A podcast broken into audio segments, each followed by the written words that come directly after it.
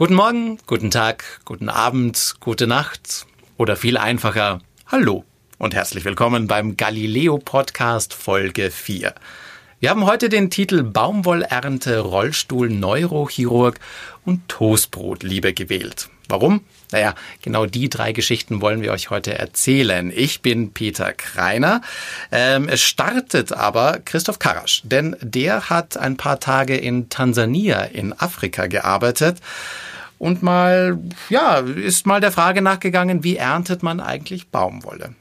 Das Spannende dabei ist, er hat ziemlich schnell feststellen müssen, wie es so ist, als äh, verweichlichter Mitteleuropäer da am Feld zu stehen. Sehr unterhaltsam. Danach porträtieren wir einen sehr außergewöhnlichen Menschen, einen Neurochirurgen, der im Rollstuhl sitzt. Er heißt Thomas Kapapa und ähm, uns hat seine Geschichte deswegen so sehr fasziniert, weil wir der Meinung sind, dass es durch seine Arbeit eigentlich anderen Menschen bei etwas hilft, was er selbst nie haben wird. Stefan Gödde wird euch diese sehr außergewöhnliche Geschichte von diesem ganz besonderen Menschen als zweites präsentieren. Und dann hat Eva Eich sieben Gründe gesammelt, warum man Toastbrot lieben darf. Ja, dieses Brot ist nämlich besser als sein Ruf und äh, ich kann schon eine Sache vorab verraten. Man kann es sogar essen, wenn man eine Low-Carb-Diät macht. Warum? Hört rein. Viel Spaß. Hören, staunen, verstehen. Der Galileo Podcast. Jeder von uns hat im Prinzip täglich mit ihr zu tun, denn wir tragen sie wie eine zweite Haut. Die Baumwolle. Sie steckt in unseren T-Shirts, in der Bettwäsche, in Handtüchern und ist einer von den Rohstoffen, die ja niemals aus unserem Leben wegzudenken wären. Also bin ich mal an ihren Ursprung gefahren, um zu sehen, wo sie eigentlich herkommt. Ich bin Galileo-Reporter Christoph Karasch und habe für ein paar Tage Baumwolle in Tansania geerntet. Oft denkt man bei der Herkunft von Baumwolle ja an die USA oder Indien oder auch China, aber inzwischen wird vermehrt Baumwolle aus Afrika verkauft in unseren großen deutschen äh, Shops wie Otto, Aldi, Chibo und so weiter. Und auf einer der Farmen habe ich auch angeheuert, nämlich auf der von Patrick Maligisu, ein unglaublich herzlicher Mensch, das habe ich sofort bei der Begrüßung auf seiner Plantage gemerkt. Hallo. Oh, Jum Jumbo. Jambo nyingi. Habari. Mambo. Habari za siku nyingi. Mambo safi. Mambo. Eh, safi. Poa. Mambo poa. Great to meet you. Ja, wir haben uns gleich zur Begrüßung umarmt, sehr herzlich. Und was mir dann als allererstes aufgefallen ist, ist, dass äh, Patrick mich die ganze Zeit an der Hand gehalten hat. Also wir waren nur händchenhaltend unterwegs, was natürlich erst einmal äh, irritierend gewirkt hat, aber ich habe das einfach als als größten äh, Willkommensgruß oder Ausdruck de, der Gastfreundschaft verstanden. Und es ist, war einfach, es war direkt eine Verbindung äh, zwischen uns da, was sicherlich nicht schlecht ist, wenn man die nächsten Tage aufeinander angewiesen ist, wobei äh, das natürlich eher so war, dass ich auf Patrick angewiesen war, ähm, als andersrum. Die Umgebung sieht genauso aus, wie man sich das einfachste Tansania vorstellt. Also kaum befestigte Wege. Wir waren mitten im Nirgendwo. Die nächstgrößere Stadt Mwanza ist zwei Fahrtstunden entfernt. Also man kann äh, tatsächlich bei allem Respekt sagen, da ist nichts in der Gegend, außer eben Baumwollplantagen. 40.000 Mini-Plantagen an der Zahl. Eine davon gehört Patrick. Sein ist ein Hektar groß, damit zählt er auch zu den Kleinbauern, auch wenn er äh, unter anderem vierbeinige Unterstützer bei der Arbeit hat. Also so ein, so ein Kaltstart habe ich echt lang, lang nicht mehr gehabt. Der ist sofort rauf aufs Feld mit den Kühen hantieren hier. Es gab keinerlei Eingewöhnungszeit. Wir sind direkt mit zwei Ochsen rauf aufs Feld. Der eine kam mit mir, mit dem Neuen, der offensichtlich auch nicht ganz so gut klar und hat mir direkt erstmal sein Horn ins Bein gerammt. Ist nichts Schlimmes passiert, aber es tat kurz weh und es, mir, mir wurde klar vor Augen geführt, wer hier der Chef ist. Zwei Ochsen, die äh, an einem ja, Holzkarren dran äh, hingen, beziehungsweise diesen Holzkarren Richtung Feld gezogen haben und in diesem Holzkarren wollten wir im Laufe des Tages dann jede Menge Baumwolle sammeln. Aha, das wird mein Rucksack. Patrick hat mir als erstes zwei Tücher umgebunden, die nennt man Kitenge und in denen wird die Baumwolle während des Pflückens aufgesammelt. Zwei Tücher deshalb, weil in den einen Beutel, sag ich mal, äh, das, die gute Baumwolle rein soll und in den anderen die schlechte Baumwolle. Das war also die erste Aufgabe, überhaupt erstmal unterscheiden zu lernen. Naona haina ma haya, unaona kama lakini hamna tatizo. Hii sasa unaweka huku. This is the good stuff. Yes, All right. This is good? Yes. And this? No. Not good. No, yeah, no. Yes, okay. Das ist tatsächlich relativ einfach zu unterscheiden. Wenn das so ein bisschen, wie soll ich sagen, verknäult ist, dann ist es offensichtlich nicht gut gewachsen. Ja, nicht gut gewachsen oder anders ausgedrückt, daran hat sich ein Schädling zu schaffen gemacht. Der Baumwollkapselbohrer. Fieser Name und genauso ist er auch, der kann nämlich ganze Felder vernichten. Und das wäre im Fall von Patrick, der nur dieses eine Feld mit einer Größe von einem Hektar hat, natürlich äh, katastrophal. Mm, Und auch für seine sechs Erntehelfer, die aus der Dorfgemeinschaft im Mai und Juni, wenn Erntezeit ist, mit anpacken. Für sehr schmales Geld. Zwei Euro am Tag kriegen die Erntehelfer. Das ist in der Tat nicht viel, aber dafür ist zum Beispiel die Verpflegung tagsüber äh, inklusive. Das gesamte Feld ist voll mit Baumwollpflanzen und aus den Blüten, die mittlerweile aufgeplatzt sind, kommt diese Wattebausch-ähnliche Baumwolle zum Vorschein, die ich dann aus diesen äh, Blütenkapseln rauspflücken sollte. Der Beutel will voll werden. Die gebückte Haltung wird mir irgendwann zu schaffen machen, das weiß ich jetzt schon. Ja, ja, das sind die ganz offensichtlichen Probleme eines äh, verweichlichten Mitteleuropäers. Der Rücken macht sich sofort bemerkbar. Aber nach ungefähr einer Stunde konnte ich dann auch das erste Mal Baumwolle auf dem Holzkarren abliefern und ähm, kam dann direkt so ins Grübeln, was ich eigentlich bis jetzt geschafft habe. Es fühlt sich jetzt gerade noch ein bisschen abstrakt an. Ich kann mir nicht vorstellen, wie viele Klamotten sind das jetzt hier, die ich gesammelt habe. Ich habe in diesem Moment mal zugegriffen und so eine gute Handvoll von der weichen Baumwolle dann in der Hand gehabt. Das sind rund 250 Gramm rohe Baumwolle und die ergeben in etwa ein T-Shirt. Darunter kann man sich dann vielleicht schon ein bisschen mehr vorstellen. Zwischendurch war dann Mittagspause angesagt. Auch zu der hat Patrick mich händchenhaltend geführt. Im Prinzip äh, sitzen die Mitarbeiter dann einfach im Schatten unter einem Baum auf dem Boden, also auch das sehr ursprünglich. Äh, Patricks Frau hat Ugali äh, und Gemüse gereicht. Also Ugali ist so ein typisch ostafrikanischer Getreidebrei, dazu eben Gemüse, alles was man braucht, um wieder zu Kräften zu kommen. Und da hat Patrick dann auch ein bisschen mehr darüber erzählt, dass es für ihn im Prinzip gar keine andere Wahl gäbe. Er hätte gar keine berufliche Alternative, wenn es die Baumwolle hier nicht gäbe. And how many people do have to live from your work? Sema nina jumla ya watu kama watu wanane. Wow. Okay. Ja, wörtlich sagt er, ohne Baumwolle könnte er nicht überleben. Und nicht nur er, sondern acht Menschen müssen insgesamt von seiner Arbeit äh, leben und überleben, die nämlich zu seiner Familie gehören. Insgesamt haben wir heute 160 Kilo geerntet, womit sich Patrick einigermaßen zufrieden gezeigt hat. Aber für mich war der Arbeitstag dann noch lange nicht zu Ende, denn ich habe noch so ein ganz typisches Bild kennenlernen dürfen, das kennen wir alle. Ähm, afrikanische Frauen, die verschiedenste Dinge auf dem äh, Kopf tragen, ohne dass sie äh, diese Gegenstände festhalten müssen. Also das Balancieren mit dem Kopf. In diesem Fall ging es um äh, Wasser, das wir von einem 900 Meter entfernten Brunnen holen mussten in so äh, Kanistern. Und diese Kanister, das war überhaupt kein Problem für die Frauen. Eine davon war Patricks Frau ähm, das auf dem Kopf zu tragen. Und ja, da wollte ich es mir natürlich nicht nehmen lassen, äh, das auch mal zu versuchen. I, I, I'll try once. I just try once.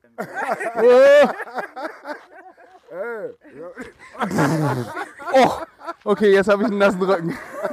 I won't do it again. Uwezi. Patrick hat es erst gar nicht versucht, er hat immer eine Hand oben am Kanister gelassen und das habe ich dann auch lieber für den Rest des Weges gemacht. Aber ich finde, diese Szene hat sehr schön gezeigt, wie viel Spaß wir miteinander auf dem Feld hatten und vor allem wie viel Herzlichkeit und, und Lebensfreude Patrick und seine Familie ausstrahlen. Und das war ein ganz, ganz schönes Gefühl, mit dem ich dann, als ich tatsächlich Feierabend hatte, sehr selig eingeschlafen bin und mich sehr auf den nächsten Tag gefreut habe, wo sich nochmal ein ganz anderer Teil der Baumwollproduktion zeigen sollte. Ja, und wenn die Sonne aufgeht, dann geht der Tag los in Afrika, ne? Ja, der Tag ging früh los, was aber überhaupt gar kein Problem ist, wenn man an einem so äh, wunderschönen Ort ist wie eben äh, Tansania. Wir sind ganz in der Nähe von der Serengeti, der berühmten, wo Millionen Menschen jedes Jahr äh, hinfahren, um eine ähm, Safari zu machen. Da ganz in der Nähe waren wir und ja, das hat absolutes Afrika-Feeling versprüht. Äh, apropos versprühen, das war jetzt so nicht geplant, aber es passt tatsächlich ganz gut, denn der erste Job am nächsten Morgen war das äh, Besprühen der Felder mit Biopestiziden. Hii ni dawa ambayo sasa tunatumia Das bleibt nicht aus. Auf dem Feld werden eben vorwiegend pflanzliche Pestizide verwendet in Form von Früchten, die Solanum heißen und die enthalten einen äh, natürlichen Insektenabwehrstoff und wachsen überall in der Gegend. Deswegen ist es eine sehr kostensparende Methode, die Patrick von einer Baumwollinitiative kennengelernt hat. Sie unterstützt Kleinbauern in Afrika, unter anderem durch regelmäßige Fortbildung und durch eben diese neue Kenntnis, die Patrick gewonnen hat, konnte er seinen Ertrag in den letzten Jahren verdoppeln, was natürlich super ist bei dieser sehr einfachen und auch eigentlich sehr äh, ja, überschaubar gut bezahlten Arbeit, die er verrichtet. Und da hat er eben unter anderem auch gelernt, dass mit Pestiziden grundsätzlich vorsichtig umgegangen werden sollte. Zurück auf seinem Hof musste ich nochmal richtig bluten, denn jetzt ging es darum, die Baumwolle in Säcke zu füllen. Denn gleich sollte der Händler kommen, um Patrick für seine Arbeit zu bezahlen und die Baumwolle mitzunehmen. Der Schweiß rinnt. Ja, ich komme ja schon. I'm tired. Tired, tired. I'm, I'm, I'm dead. Almost dead. Can, can I have a sleep right here? Right now? Just one minute, please.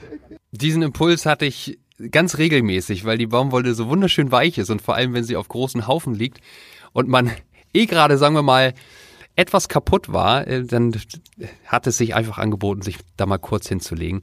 Äh, aber das war natürlich erstens nur Spaß und zweitens äh, musste auch wirklich ja weitergearbeitet werden.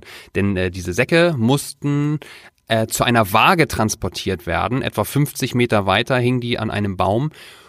Und das waren, sagen wir mal, sehr anstrengende 50 Meter, denn diese vollgestopften Säcke wiegen 60 bis 80 Kilo, die man eben ja per Hand beziehungsweise sogar auf dem Kopf durch die Gegend transportieren muss.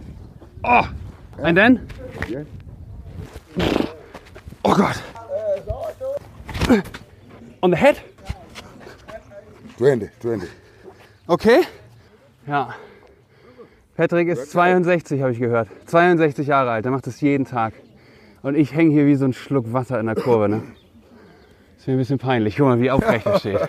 Good man, ey. Dieser Sack, den wir zur Waage getragen haben, der hatte jetzt so 62 Kilo und dafür bekommt, und der Händler hat das Geld auch tatsächlich bar dabei, bekommt Patrick ungefähr 30 Euro. Das heißt, mit seinen kleinen Feldern, die er hat, kann er pro Saison umgerechnet etwa 1000 Euro erwirtschaften. Und dann kommen die Baumwollpacker, um die Ware abzuholen. Und das war der Moment des allergrößten Staunens, denn wir erinnern uns, wie ich am Keuchen war, als ich zusammen mit Patrick diesen äh, Sack tragen sollte. Ja, dann kam einer, der es richtig drauf hatte. Das macht er jetzt alleine oder was? Alter! Wie krass ist das denn? Das glaube ich doch nicht. Die nimmt er einfach so auf den Kopf. Absoluter Wahnsinn. Das kann man sich so nicht vorstellen, dass das überhaupt, dass die Halswirbelsäule das aushält. Asante sana, Patrick. Thank you so, so much.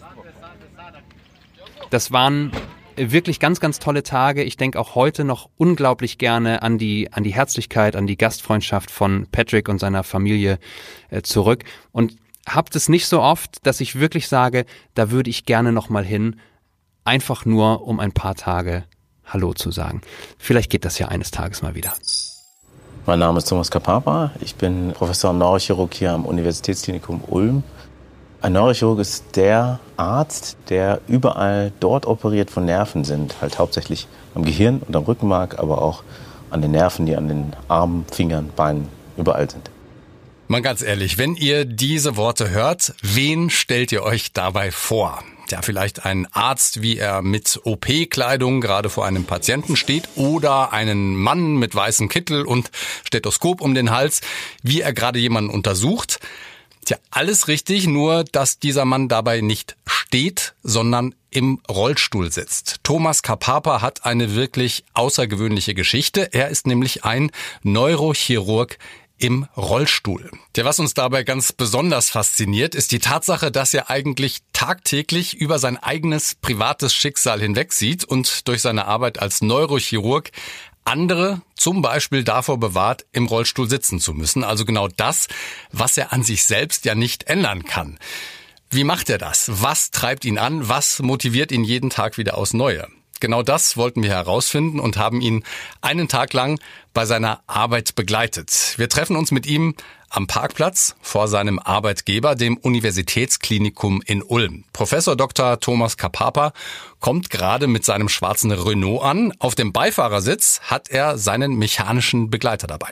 Der Rollstuhl ist ein Teil von mir und ich bin ein Teil vom Rollstuhl. Ganz sicher. Ja. Wir ergänzen uns.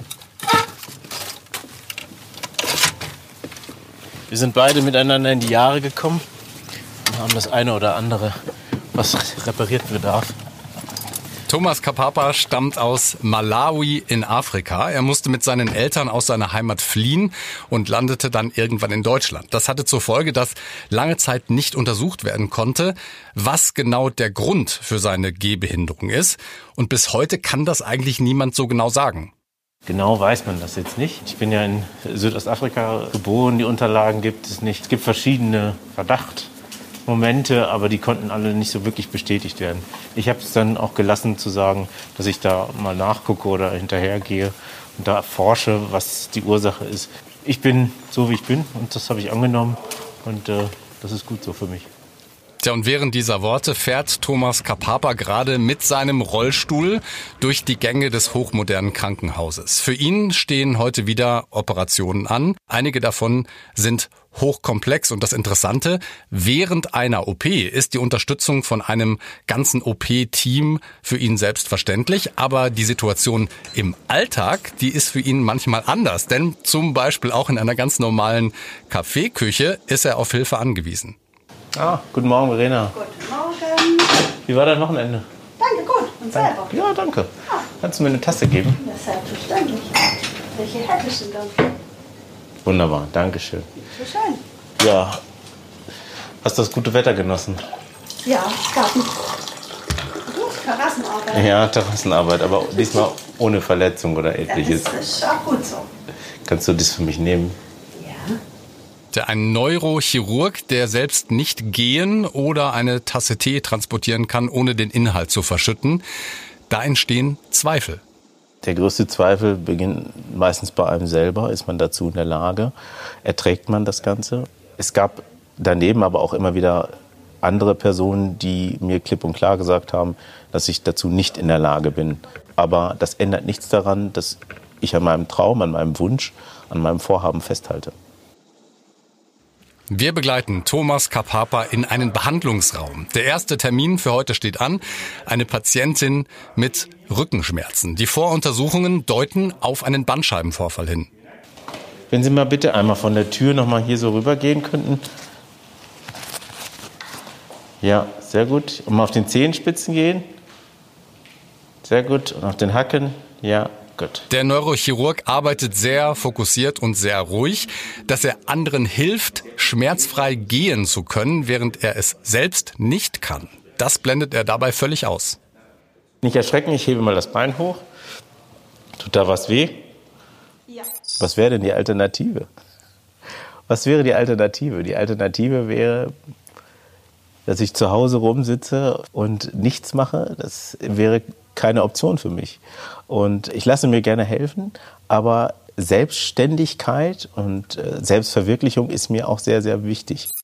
Die Patientin ist so schmerzgeplagt, sodass wir jetzt gesagt haben, dass wir sie davon ähm, rasch befreien und operieren Rückenmark ist auch schon beeinträchtigt. Man sieht ja schon hier die, äh, die Kompression. Mit Zweifeln hatte Dr. Kapapa immer wieder zu kämpfen und auch sein Chef, der Klinikdirektor Professor Wirz, gibt ganz offen zu, beim ersten Aufeinandertreffen mit Dr. Kapapa war auch er ein bisschen skeptisch.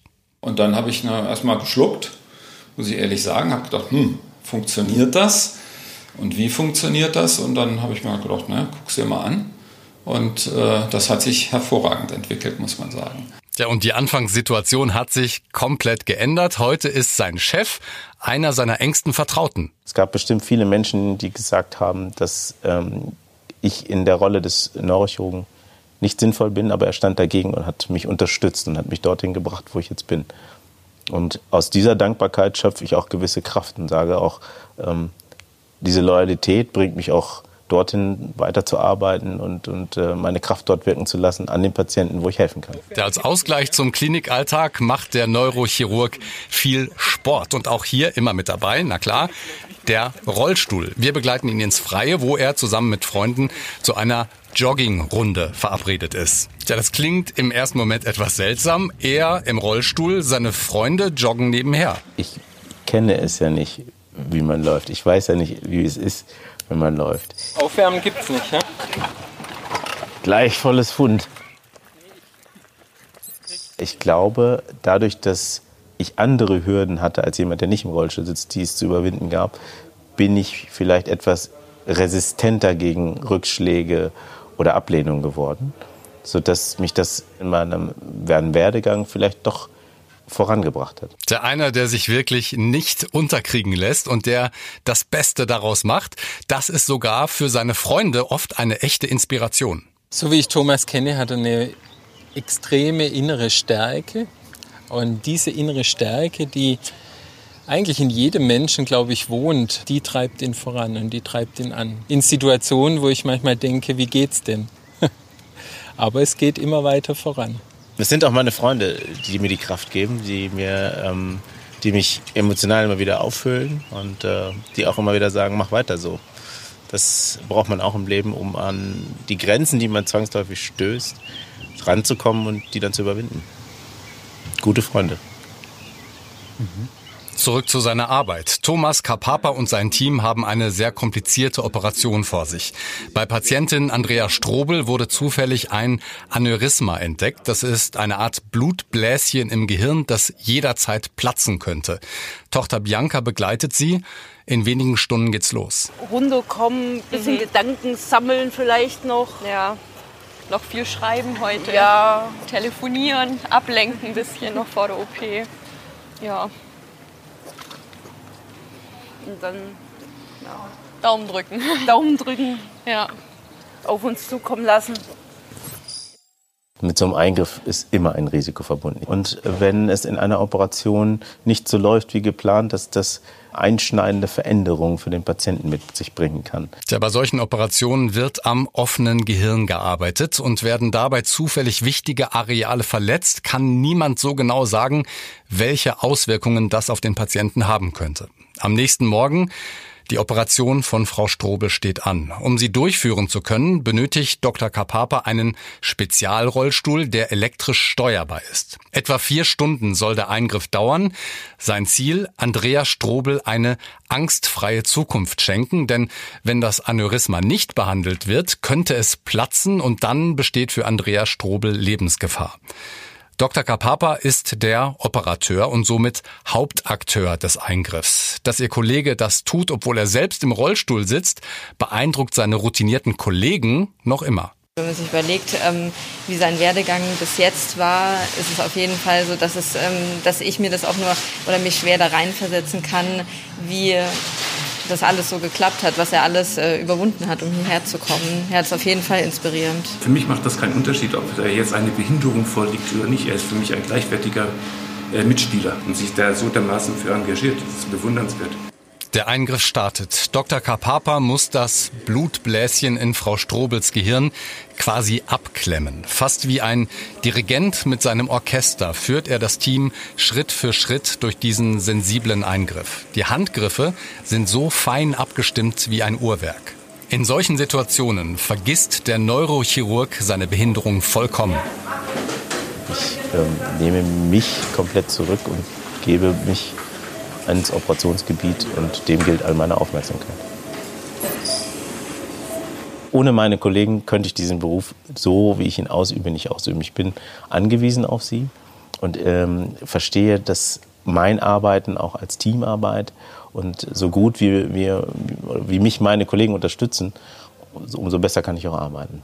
Und dann geschafft. Der Eingriff ist ohne Komplikationen verlaufen. Das Aneurysma stellt jetzt keine Gefahr mehr für die Patientin dar. Thomas Kapapa hat gerade ein Leben gerettet. Das tut er ständig. Ist das nicht genau das, was Helden tun? Ich verstehe mich nicht als Held und ich möchte auch nicht als Held verstanden werden. Ich mache einfach das, worin ich was bewirken möchte, worin mein innerer Antrieb, meine Motivation ist. Es ist nicht mein Antrieb und meine Motivation, ein Held zu sein. Ein paar Tage später Visite bei Patientin Andrea Strobel. Haben Sie die Zeit auf der Intensivstation gut verbracht? Ja. ja. Haben Sie Kopfschmerzen? Tut irgendwo was weh? Nicht mehr. Nicht mehr. Okay. Kopfschmerzen sind zurückgegangen. Ich sehe noch, es ist noch ein bisschen geschwollen, aber das wird auch zurückgehen. Ja, in wenigen Tagen darf Frau Strobel wieder nach Hause zu ihrer Familie. Ein weiterer Fall, der zeigt, wie Thomas Kapapa über sein eigenes Schicksal hinwegsieht und andere heilt. Das gelingt ihm, weil er weiß, wozu er imstande ist und immer wieder an sich arbeitet. Und so ist das, glaube ich, bei mir, dass ich immer wieder neu träume und immer mal wieder sage, den Traum kannst du auch noch in die Realität umsetzen. Der ein Schlüssel dazu sind die Menschen, die ihn anerkennen und unterstützen. Sie schenken ihm den Mut, Außergewöhnliches zu leisten. Es braucht im Leben, glaube ich, einen Menschen, der, der an einen glaubt. Eine schöne Message eines Mannes, von dem viele von uns sich wahrscheinlich gerne so einiges abschauen würden. Wir starten heute mit unserer neuen Rubrik, die da heißt Sieben Gründe, warum ihr XY trotzdem lieben dürft. Da geht's um Dinge, die wir zwar unheimlich gerne mögen, aber von denen wir wissen, dass sie uns nicht so richtig gut tun. Zum Beispiel, keine Ahnung, zu viel Zucker essen, zu lange aufbleiben oder ähnliches. Und wir erzählen euch, warum das vielleicht aber trotzdem gar nicht so schlecht ist. Und heute in der ersten Folge geht's um ein Produkt, das viele von uns essen. Ich tatsächlich muss zugeben auch ziemlich häufig, obwohl es einen ziemlich schlechten Ruf hat, nämlich um Toastbrot. Es ist tatsächlich das zweithäufigst gegessene Brot in Deutschland. Es ist aber gar nicht so schlimm, Toastbrot zu essen. Und dafür gibt es sieben Gründe. Und die erzähle ich euch jetzt. Der erste Grund, warum man Toastbrot trotzdem lieben darf, ist, weil diese fluffige Konsistenz, die man kennt, die kommt nicht von irgendwelchen Zusatzstoffen, die da reingegeben werden und die total giftig für einen sind, sondern die kommen durch ein Vakuum. Ein Vakuum, das bedeutet, der Teig wird in der Fabrik unter Vakuum geknetet. Und dadurch wird die Luft, die sonst beim Kneten in den Teig kommen würde, direkt wieder herausgezogen. Es gibt aber noch einen anderen Trick, warum das Brot so fluffig ist. Und das erklärt uns jetzt der Produktionsleiter Matthias Müller. Das Toastbrot soll ja im Toaster außen kross werden und innen trotzdem noch schön saftig bleiben. Und das erreicht man, indem man diese vier Teile um 90 Grad dreht. Und dadurch, dass dieses Brot gedreht wird, werden die Poren, die man normalerweise beim Anschneiden hätte und die große Löcher bilden würden, die werden so zu ganz kleinen, flachen, schrägen Poren. Und dadurch kann die Hitze aus dem Toaster nicht in den Toast eindringen und er bleibt innen drin saftig. Grund Nummer zwei, warum wir Toastbrot trotzdem lieben dürfen, ist, weil es so super lange haltbar ist. Das kennt ja jeder, normales Brot, legst du zu Hause hin, am nächsten oder übernächsten Tag ist es oft schon trocken, kann man nicht mehr so lecker essen. Aber beim Toastbrot, das hält ja oft eine Woche, zwei Wochen. Und das hat auch einen ganz einfachen Grund, denn bei der Produktion wird nur unter ganz, ganz sauberer Luft gearbeitet. Die Luft zum Auskühlen wird gefiltert. Es werden alle Schimmel, Keime und Schimmelspuren abgefiltert und somit ähm, kann der Verbraucher das Brot über einen langen Zeitraum genießen, ohne dass es äh, verschimmelt. Durch diese saubere Luft können die Hersteller komplett auf Konservierungsstoffe verzichten. Das Einzige, was sie verwenden, ist ein sogenannter Säureregulator, der heißt Natriumdiacetat.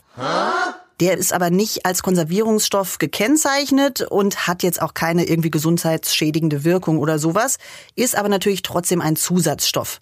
Wer da auf Nummer sicher gehen will, der kann einfach zu Biotoastbrot greifen. Die verwenden nämlich statt diesem Natriumdiacetat häufig Apfel- oder Milchsäure. Aber selbst wenn man kein Bio-Toast kauft, ist Toastbrot gar nicht so schlecht. Denn, und das ist Grund drei, warum wir Toastbrot trotzdem lieben dürfen, weil es sogar viel mehr Ballaststoffe als Mischbrot enthält. Wow! Würde man gar nicht denken, oder? Also, es kommt natürlich jetzt ein bisschen drauf an, ob man normalen Buttertoast isst oder den Vollkorntoast. Aber tatsächlich ist es so, dass auch ein Buttertoast im Vergleich zu einem Mischbrot mehr Ballaststoffe enthält. Aber noch besser ist es natürlich, wenn ihr zum Vollkorntoast greift. Der muss nämlich zu mindestens 90 Prozent aus Vollkornmehl bestehen. Und das bedeutet eben, dass in diesem Mehl auch alle Teile des Korns verwendet werden, die in der Schale stecken. Und die sind für den Körper nicht verwertbar. Das heißt, sie quellen im Magen auf und machen uns dadurch lange satt, und es ist auch noch gesund für den Darm. Also im besten Fall greift zum Vollkorntoast. Da ist es so, dass 6 Gramm Ballaststoffe auf 100 Gramm drin stecken. Im Vergleich, wenn ihr normales Vollkornbrot kauft, das hat etwa 8 Gramm. Da ist also noch ein kleines bisschen mehr drin und das liegt daran, dass da nicht nur Weizenvollkornmehl drin ist, sondern auch noch Roggenvollkornmehl. Aber trotzdem, finde ich, ist es schon ziemlich gut. Und damit kommen wir auch schon zu Grund 4, warum wir Toastbrot lieben dürfen. Denn selbst wenn man zum Buttertoast greift, statt zur Vollkornvariante, kann man einen richtig gesunden Snack draus machen. Wow! Da kann man sich zum Beispiel gute Anregungen auf Instagram oder Pinterest oder sonst wo holen, wo ihr so unterwegs seid. Ich mache zum Beispiel ganz gern einfach eine Avocado drauf. Das ist dann statt Butter. Und die hat dann auch schon relativ viele Ballaststoffe und das gleicht dann diesen Ballaststoffmangel von dem Buttertoast aus. Und außerdem hat die natürlich noch jede Menge gesunde Fette und Vitamine. Und dann ist es schon gleich ein gesunder Snack.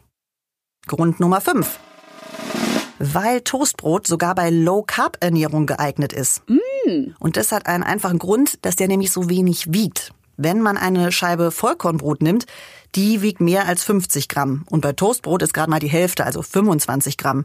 Wer sich also Low Carb ernähren möchte, aber nicht ganz auf Brot verzichten kann, der kann mit Toastbrot eine Menge Kohlenhydrate sparen.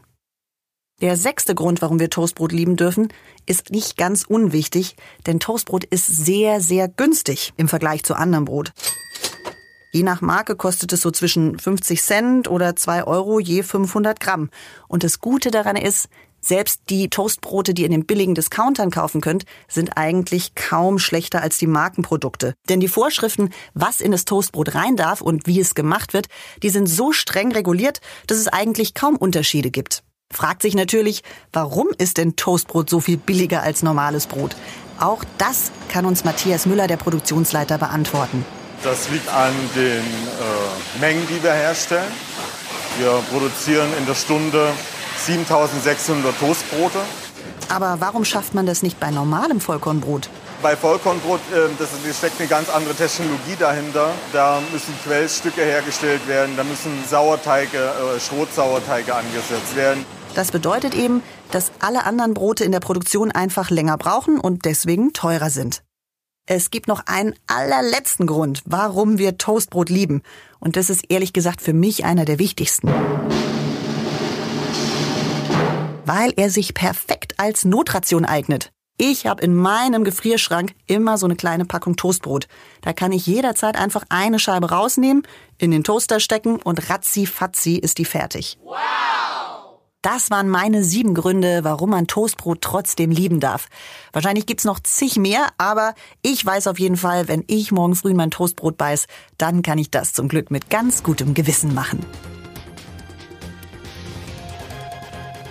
Das war's für heute beim Galileo Podcast. Mehr von Galileo gibt's in der Galileo App, auf Galileo TV, in unserem YouTube-Kanal und natürlich täglich um 19.05 Uhr auf Pro 7.